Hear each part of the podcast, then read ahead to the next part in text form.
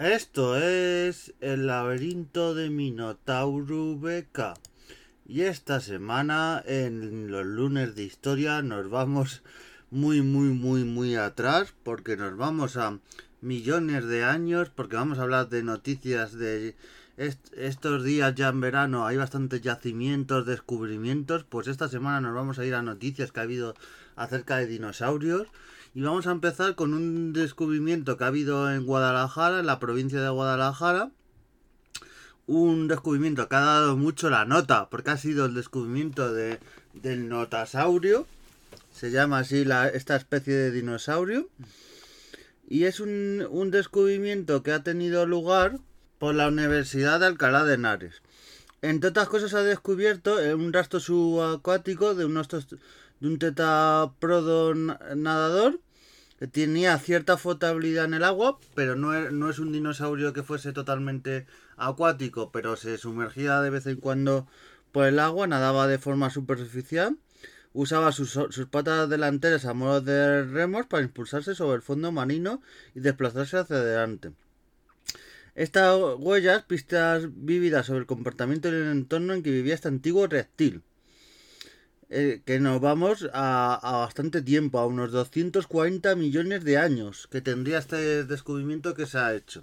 O sea, bastante, bastante detrás en la historia. Notable diferencia con respecto a las, a las únicas huellas que teníamos subacuáticas del Triásico, en dos yacimientos situados en el noroeste de China, que no poseen marcas de natación. eran las únicas evidencias que teníamos de estos reptiles dinosaurios que, también se introducían en el agua. Sin, sin, sin ser los famosos dinosaurios que hay totalmente acuáticos. Los notosaurios, parientes de los dinosaurios, habitan en la Tierra hace millones de años. O sea, no son ni siquiera dinosaurios, son, son, otra especie totalmente distinta de los dinosaurios que todo el mundo creemos que los grandes reptiles son todos dinosaurios, pero luego no, dependiendo de la antigüedad hay bastantes tipos. Y los notosaurios son otra especie totalmente distinta de los dinosaurios. Y sus huellas arqueológicas nos vienen una visión asombrosa de su modo de vida. Ese análisis de esta huella podría revelar sobre su tamaño, forma de caminar y posibles interacciones con otros animales prehistóricos ya digo, las excavaciones que se están haciendo en la provincia de Guadalajara se ha hecho este, este descubrimiento eh, por la Universidad de Alcalá de Henares y poco a poco se va a ir, ya digo, eh, en verano se hacen bastantes yacimientos, es la época en la que más se excava y, más se aprovecha, eh, gente que está estudiando carreras de historia, arqueología, la cogen para estas prácticas, para hacer estas prácticas y veremos, porque luego se hace la excavación, pero luego a lo largo del año se hacen ya los resultados de las investigaciones de esa excavación. Porque no es excavo, lo descubro y ya, y ya digo de qué es. No, no, esto tiene una investigación y un proceso bastante lento. Y eso se ha descubierto el estilo de, la locomoción y vamos a, un poco a explicar qué son los notosaurios. Pertenecieron al superorden super comúnmente conocidos como plesiosaurios. Tenían un largo cuello y una larga cola alargada y podían desplazarse nadando por el agua. A pesar de los que los sauropertigios fueron relativamente abundantes en los mares del pasado, encontrar sus huellas es extremadamente raro. Claro, ese tipo de huella en el tema de mar o, o, em, que antes era mar, y hay gente que dirá, pero, pero si lo han encontrado en Guadalajara, si no han encontrado ni en Málaga, ni en Coruña, ni en ningún sitio que, llamar, sí, sí, pero es que en Guadalajara, en toda esa provincia, había, había, eh, animales acuáticos y era zona que en su día era mar. Este, estamos hablando de hace más de 240 millones de años y esa zona era mar, aunque nos parezca una locura. Es más, en, en, yo os recomiendo ir al Museo Arqueológico de Provincial de Madrid, el que está en Alcalá de Henares, y veremos que hay eh, restos eso de de animales que, son más de África o de otras zonas, incluso marítimos, y nos quedamos asombrados sobre, sobre que todos estos animales estaban en la zona de Madrid. O sea, que es algo brutal. Y eso nos recuerda que bajo nuestros pies puede haber animales marinos Y es algo asombroso este descubrimiento que hemos tenido. Y nos vamos a otra noticia que nos vamos de Guadalajara a otros sitios. Otra noticia también de descubrimiento sobre, sobre algo muy antiguo, muy antiguo. En este caso vamos a hablar de un estudio que ya esto nos vamos fuera de España, nos vamos ya a Estados Unidos, pero nos vamos a un estudio sobre el famoso megalodón. Y no vamos a hablar de las películas que de Jason Statham que se acaba de estrenar la segunda película sobre este tiburón gigante, sino vamos a hablar sobre él en la realidad. Lo que es el, la realidad y no tanto el mito. Se ha hecho un estudio sobre el gigantesco megalodón. Recordemos que vivió en los océanos del mundo entre hace 23 millones de años. O sea, no es tan antiguo como este notasaurio, ya que era 200 millones, o sea, ya podemos decir que era ayer casi comparado, porque entre hace 23 millones y 3,6 millones de años, y medía unos 15 metros de longitud y se dice que era de sangre caliente, según publican los investigadores. ¿Vale? El estudio concebido y dirigido por Michael Gibbs y Martin Becker, ambos profesores de ciencias ambientales de la Universal William Patterson de Estados Unidos utilizó dientes fósiles para determinar que la temperatura corporal del megalón era mucho más alta de lo que se pensaba. Es que es fascinante cómo con el estudio solo de los dientes podemos saber la temperatura, si era de sangre caliente, si era de sangre fría el animal, sus costumbres, estudiando el tipo de comida por la rozadura de los dientes de un animal. Estamos hablando de mínimo 3 millones y medio de, de años. O sea, y que sepamos todas sus costumbres. También han, han participado en el estudio el paleontólogo de la Universidad de Pablo de Chicago, Gobert Eagle, y bastantes investigadores. Han sugerido que el megalodón era probablemente de sangre caliente o más exactamente regionalmente endotérmico, como algunos tiburones actuales. Claro, se cree que, que, los actuales eh, tiburones descienden de ese megalodón. Estos hallazgos se, basaban en puras inferencias, afirmaban los investigadores. Su estudio aporta la primera prueba empírica del que, o sea, demostrable de que el tiburón estenguiro era sangre caliente. Claro, se pensaba en su día que era de sangre caliente, pero es como todo en esta vida, hay que demostrarlo a base de investigación y de estos dientes que han, han estado investigando. Han demostrado que son especialmente últimos para inferir la terminología de vertebrados fósiles de origen metabólico desconocidos, comparando su temperatura corporal con la de fósiles. Se ha comparado con fósiles de, de esa época para ver otros que eran sangre fría que se, que se cree. Entonces, comparado con este megalodón, se ha visto la, la prueba de los dientes, de otros huesos y, se ha comprobado que era de sangre caliente. La telemetría de isótopos de oxígeno de los fosfatos se basa en el principio de la proporción de los isótopos eh, estables de oxígeno. Pues es un estudio fascinante que nos demuestra que aunque un animal sea de millones de años, se pueden ver sus costumbres, se ven los cambios extremos que hubo en el clima y en el nivel del mar que afectaron a la distribución y al tipo de presa. Nuestro nuevo, su nuevo estudio arroja luz sobre la vulnerabilidad de grandes depredadores marinos como el gran tiburón blanco, que se cree que desciende de este megalodón. Y eso, sabemos las costumbres, por qué se pudo extinguir o... Bueno, no tanto extinguir, porque claro, sé que este megalodón eh, evoluciona en otras especies de tiburón, es cambiar el, el medio, como decía Darwin, tiene una evolución los animales y si no pueden comer de una manera determinada, eh, eh, eh, son de una manera más pequeña, no estos megatiburones, tiburones más pequeños para consumir menos calorías porque no hay presas tan grandes como las que había en esa época de hace millones de años y poder sobrevivir. Y ahora nos vamos de, este estudio de Estados Unidos, nos vamos a la India.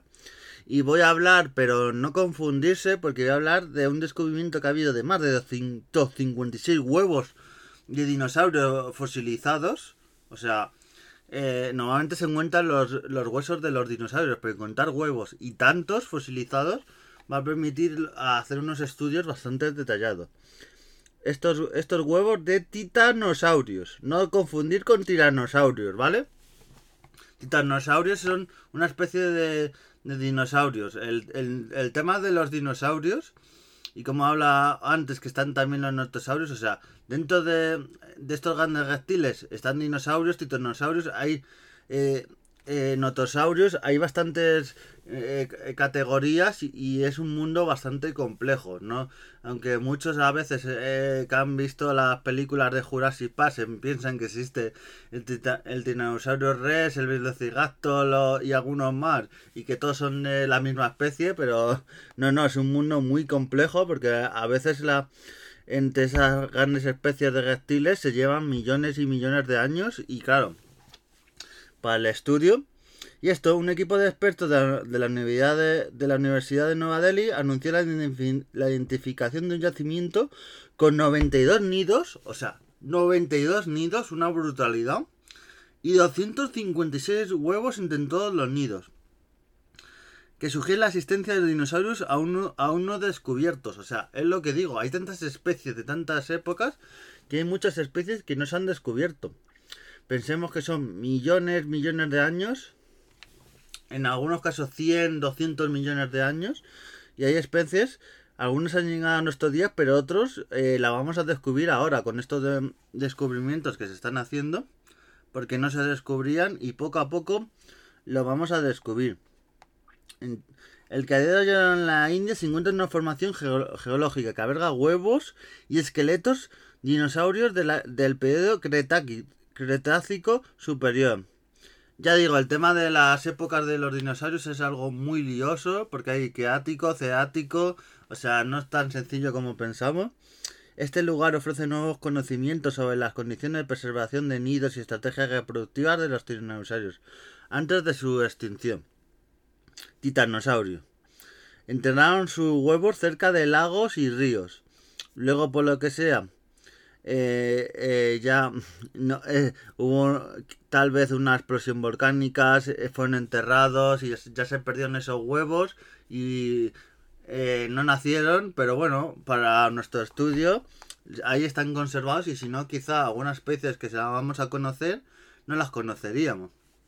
Es, está también muy bien porque al lado de estos huevos están hay muchos esqueletos probablemente sean las madres que o los padres que pusieron esos huevos y, y sabemos eh, de qué especies, eh, si esta especie la conocemos o es una especie nueva, son estos huevos. El huevo en huevo no se ha documentado en estos reptiles, o sea, ojo lo de qué fue antes, la gallina o el huevo. Pues aquí tenemos un huevo en un huevo, o sea, una doble capa y es algo fascinante y que están estudiando en esta, en esta universidad de Nueva Delhi en la India que es posible que el sistema reproductivo del titanosaurio fuera similar al de las aves modernas. O sea, eh, normalmente no, eh, se, se descubría en estos yacimientos un solo huevo, pero aquí hay un huevo dentro de otro huevo como pasa con algunas especies de aves actuales. Un huevo patológico de múltiples cascadones. Se forma cuando un huevo completamente formado permanece en la región productora del cascarón y como consecuencia se vuelve a cascarar. O sea, este estudio bastante fascinante. De momento solo se ha descubierto los huevos, los huesos y como digo, probablemente en meses, incluso en años, descubramos eh, qué, ha pasado, qué especies había, su forma de vida y todo. Esto de la arqueología eh, y de los descubrimientos va muy despacito, pero tiene que ser así para sacar conclusiones. Y hoy estoy un poco Willy Foz porque me, me voy a Egipto, donde se ha hecho un descubrimiento de una especie de ballena extinta la Tucetus gayensis de hace 41 millones de años, en el desierto de Egipto. O sea, lo que decía antes en Guadalajara, que no nos extrañemos porque en pleno desierto de Egipto, donde ahora están, entre otras cosas, las pirámides y es todo desértico y no hay prácticamente nada de agua, salvo en la zona, hay en zonas donde pasa el Nilo, sí, pero en otras zonas no hay nada de nada. Y aquí han descubierto una especie de, de ballena extinta descrita la revista Communication eh, Biology y una paleografía de las primeras ballenas. O sea, es fascinante y de aquí se va a sacar todo el árbol genealógico de estas ballenas. El recién descubierto Tuce se encontró en rocas del Eoceno medio y sin embargo ayuda a esclarecer el, el panorama de la evolución temprana de las ballenas en África. El nombre de la nueva ballena se expide tanto en la historia egipcia como en el lugar donde se encontró el espécimen. Que está este nombre, este referencia, esta que, como he dicho, Tucetus, está, es una referencia al famoso eh, faraón egipcio Tutankamón. que ya hablaremos algún día en los lunes aquí también de Tutankamón o de Egipto. Y eso, Tucetus es un descubrimiento extraordinario que documenta una primera fase de la transición de un estilo de vida totalmente acuático que tuvo lugar en ese viaje. Y es fascinante eso. Proporciona una comprensión sin precedente de la historia vital de las primeras ballenas. Refleja las condiciones en Egipto hace 51 millones de años. Y eso no hemos dicho hasta la captura de su relación con los anfibios. Y cómo se alimentaban y, y, y realmente este, este descubrimiento es muy fascinante. Y nos vamos ya para acabar en este viaje que me he pegado por, por todo el mundo sobre el tema dinosaurios, para que veáis que, que no todos los dinosaurios, eh, que a veces hay, hace se hace descubrimiento de dinosaurios en California, no, no, hay en Europa, hay en África, hay en Asia, hay en, en América del Norte y en América del Sur también hay bastantes descubrimientos de este tipo, porque huellas descubiertas en Bolivia indica que los dinosaurios adultos cuidaban a las crías de toda la manada, no solo las suyas. Las marcas de 150 millones de años eh, dan estas conclusiones, que cuidaban a toda la manada. ¿Cómo, de, unas huellas puedes sacar eso? Fue un descubrimiento que se esas huellas se descubrieron en 2019, pero hasta ahora no han dado, eh, no lo han hecho público y, han estado investigando años y años. Es decir, no es descubrir una huella y decir, ay, pues cuidaba toda la manada. No, no, no, esto hay que investigarlo. Y eso, 350 huellas de dinosaurios, esto ocurrió en el departamento de Tarija, en el sur del país, del país, en Bolivia.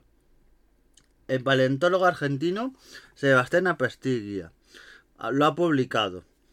El yacimiento paleontológico, paleontológico revela una escena sorprendente de dos saurópodos adultos ya digo, el tema de las especies y tal, a veces es normal que nos liemos un poco porque para alguien que no está versado en este mundo, yo incluso he leído muchos libros de dinosaurios, pero eh, me lío muchísimo porque es, es, un mundo fascinante.